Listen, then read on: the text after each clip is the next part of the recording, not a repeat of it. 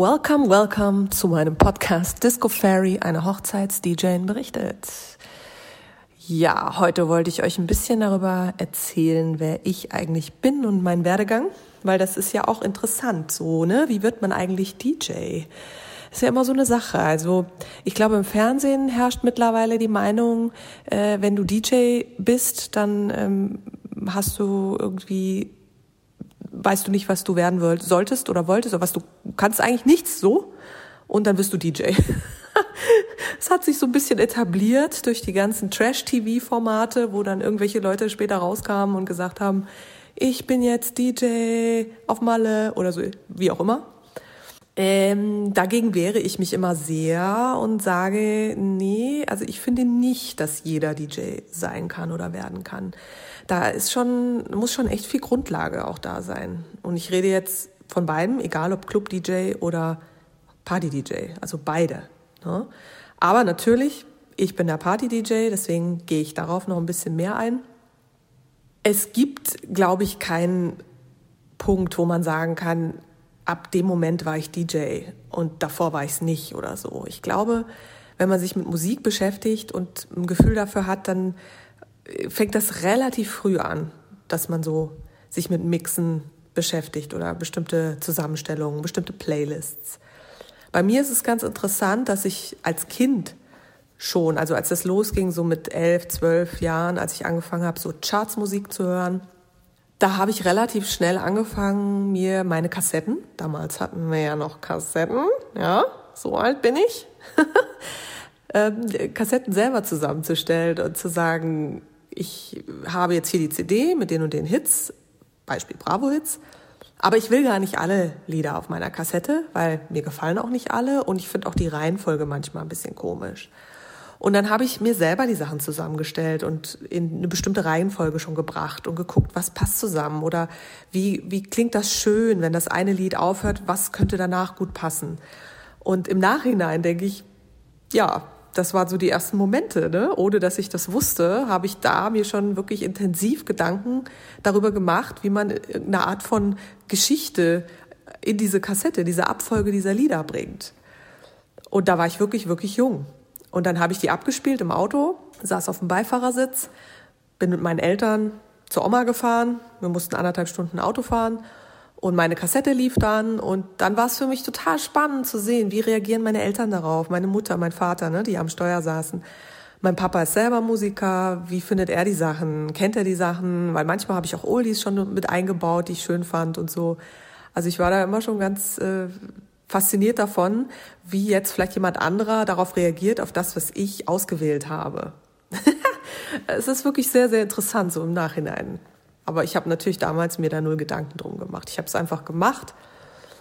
Und bevor ich angefangen habe, die Charts zu hören, das war auch sehr interessant, so mit neun, zehn, elf vielleicht noch, habe ich erstmal alte Musik gehört. Also ich habe wirklich angefangen, die Beatles zu hören und ABBA und so, weil ich die irgendwie über meine Eltern mitbekommen habe und es total spannend fand und richtig schön fand. Und habe dann Wochen gehabt, wo ich nur diese Musik gehört habe.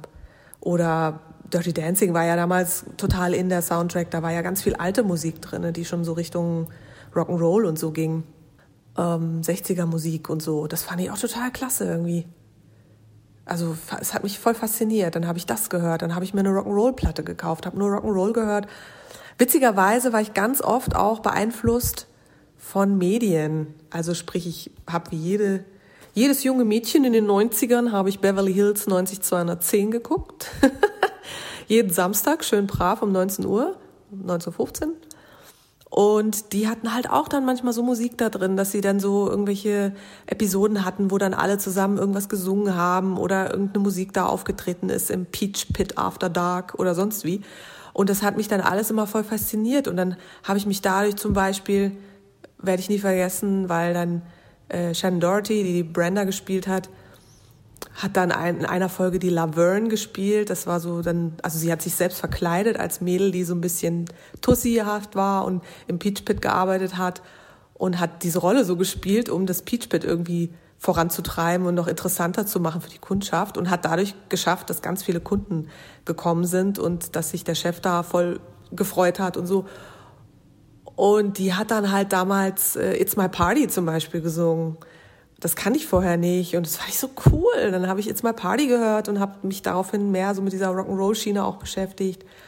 Und mit den Oldies. Für uns damals waren das ja die Oldies.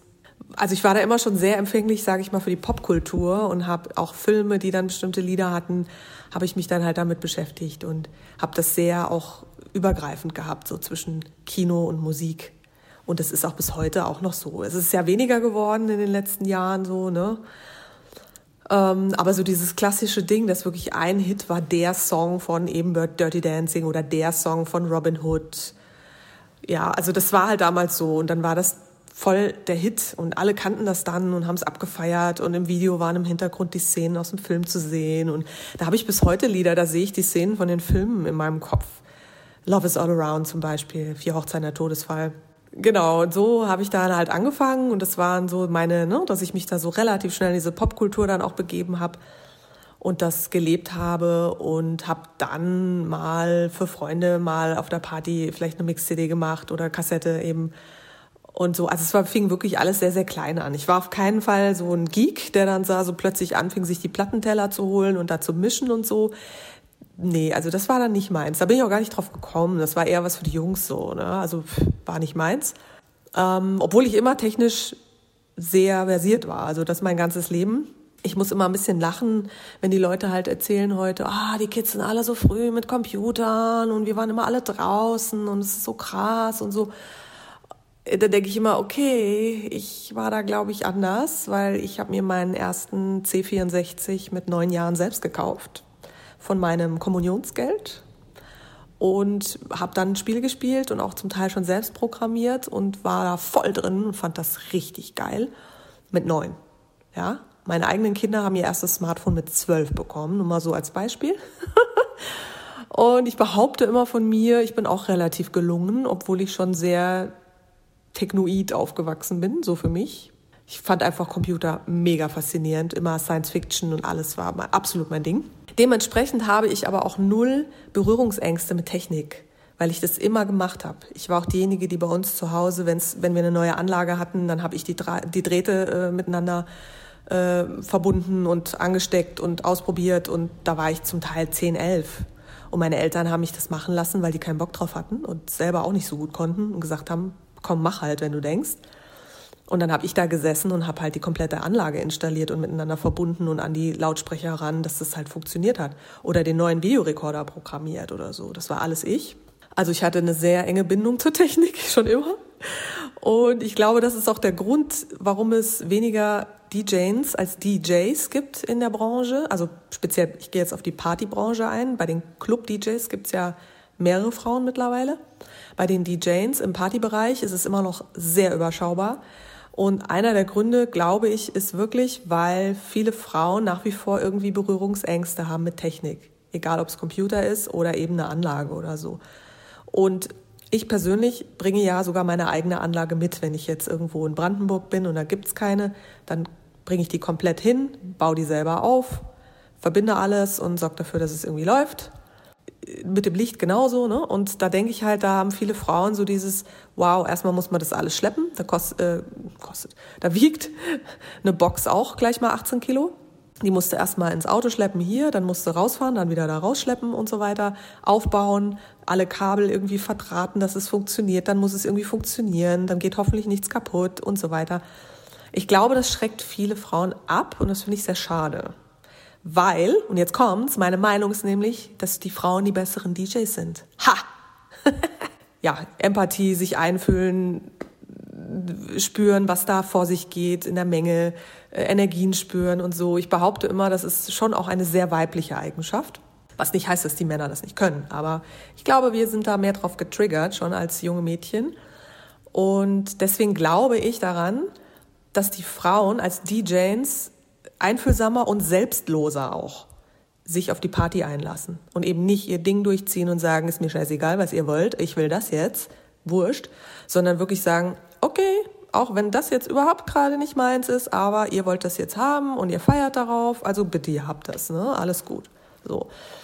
Das ist selbstlos, ist, glaube ich, auch noch ein großer Ausdruck. ja, Naja, und dann habe ich eben angefangen, in äh, 2012 war es, mich mehr als Profi zu betätigen. Erst in einer Agentur und dann eben auch freiberuflich. Und seitdem bin ich unterwegs. Natürlich vor allem im Raum Berlin-Brandenburg, aber durchaus auch überregional. Und lerne jedes Mal dazu. Es ist einfach so. Man lernt nie aus. Ich habe angefangen noch mit den CDJs tatsächlich am Anfang, die ersten zwei Jahre ungefähr. Dann habe ich umgestellt auf Laptop und MP3s und muss zugeben, ich bin super happy, weil dadurch hat man einfach noch mehr Möglichkeiten, noch mehr Musik mitzubringen, noch auf andere Dinge zuzugreifen. Und äh, als Frau, ich sag's ganz ehrlich, ist es auch voll nett, dass man weniger schleppt. CDs sind nun mal sehr, sehr schwer, CD-Koffer. Platten habe ich nie gemacht, aber stelle ich mir auch krass vor, wenn man die schleppt und dann hast du auch nur 100 Platten, die du mitbringen kannst. Mit den modernen Mitteln ist es halt alles ein bisschen einfacher geworden, auch für uns Frauen. Oder auch für Männer, die vielleicht eben nicht so die Muskelpakete sind. Ne? Es ja auch genug. Die finden das bestimmt auch gut. Seit ein paar Jahren blogge ich auch auf Facebook. Klingt immer ein bisschen lustig, weil Leute sagen, hä, Facebook bloggen, ist doch posten. Ja, natürlich poste ich auf Facebook. Auf meiner Seite Maja Nikolic, das ist meine private Seite sozusagen. Ich nenne es Blog, weil ich da so ein bisschen aus meinem Leben berichte und mache so eine Kombi aus meinem DJ-Leben, was ich da so erlebe an Stories. Ich nenne niemals Namen oder so. Es geht wirklich um die Story an sich, um die Leute auch ein bisschen zu sensibilisieren, was da so passiert und wie der DJ sich vielleicht dann auch manchmal fühlt, wenn jemand komisch zu ihm ist oder so. Ne? Also es sind nicht nur komische Geschichten, Gottes Willen, es sind auch lustige Geschichten vor allem und auch positive Geschichten, Erfahrungen oder wo ich mich selber blamiere, wie letzt zum Beispiel, als ich äh, Ina Deta nicht erkannt habe und sie sich bei mir ihren Hit gewünscht hat und ich sie gefragt habe, von wem der ist und sie sagt, na von mir, Ina Deta. Und ich denke mir, das war jetzt peinlich. Also solche Geschichten erzähle ich auch. Ich erzähle auch Geschichten über meine Familie, weil ich auch Mama bin und alles, was damit zusammenhängt. Also im Grunde eine Working Mom, die halt als DJ arbeitet und was da so alles passiert. Und ich glaube, die Stories sind ganz witzig. Also wenn ihr wollt, könnt ihr mir da natürlich auch folgen. Das ist wie gesagt facebook.com. Nikolic Maya ist der Blog. Ist auch öffentlich, also müsst ihr jetzt auch nicht mit mir befreundet sein. Ihr könnt mich auch nur abonnieren. Und in Instagram natürlich habe ich auch meinen Account, da berichte ich auch mal ein bisschen, wobei da ein bisschen mehr Fotos noch sind. Äh, ich mache das in die Stories rein, weil es ja immer wieder Sachen gibt, wo ich sage, das ist jetzt nicht unbedingt ein Facebook-Post wert, aber da kann man mal so ein Foto mit reinschieben und kann zeigen, was auf dem Event gerade so passiert, dass die Leute einen Eindruck bekommen, wie es vorher aussieht, währenddessen, nachher versuche ich immer so ein bisschen auch einen kleinen Einblick in mein Leben als DJ zu geben.